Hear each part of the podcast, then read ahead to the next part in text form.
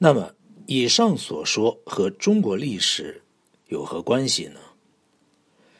这些并不是天方夜谭，所说的也并非偶然出现的情况，只在出现的国家里有效。人类需要自存的天性，使他们不断的囤积物资，终于在商业之间找到实践的满足。他所创造的样式，以后成为政治体系的施政原则。这些办法有好处，也有坏处。他们可以被歪曲、庸俗化，而且滥用。但是，当中所有的财货和各种的服务，都应当能够相互交换，也能够有法律监视的原则，已经不可磨灭。它已经打开了科学的探讨和技术的引用。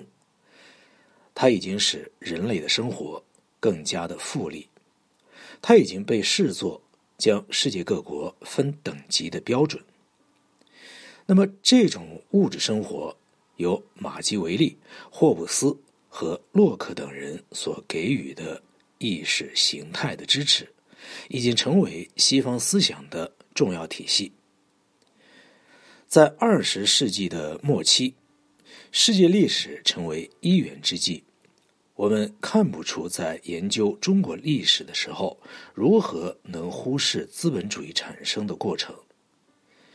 威尼斯银行下接阿姆斯特丹银行，更有英伦银行，也和意大利的文艺复兴、北欧文艺复兴和英国文艺复兴相印证。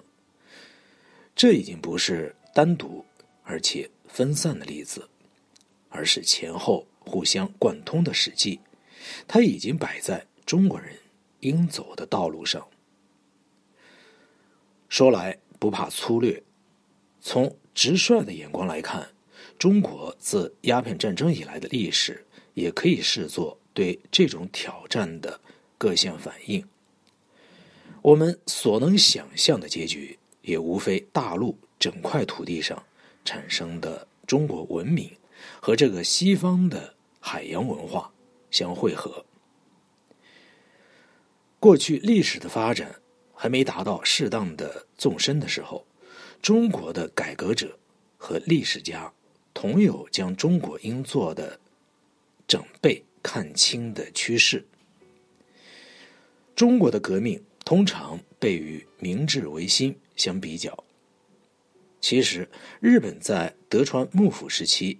有着带竞争性的诸藩，已有将他们的社会生活和经济生活按照商业条理处置的姿态。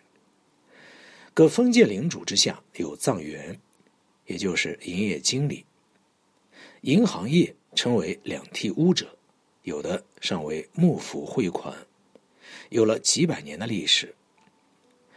批发商叫问屋，也构成各种组。同业工会称朱仲监，道路交通网称为五街道者，已经将各大都会相连接。速易遍及各地，通信则有飞脚。海船的定期航行者称为回船，有监理保险事业。所以，构成资本主义货币管理的主要因素，大多已经在事前存在。明治维新，不过是在这种种的商业因素之上，加了一个总揽一切的政治组织，资本主义的体制也就此就绪。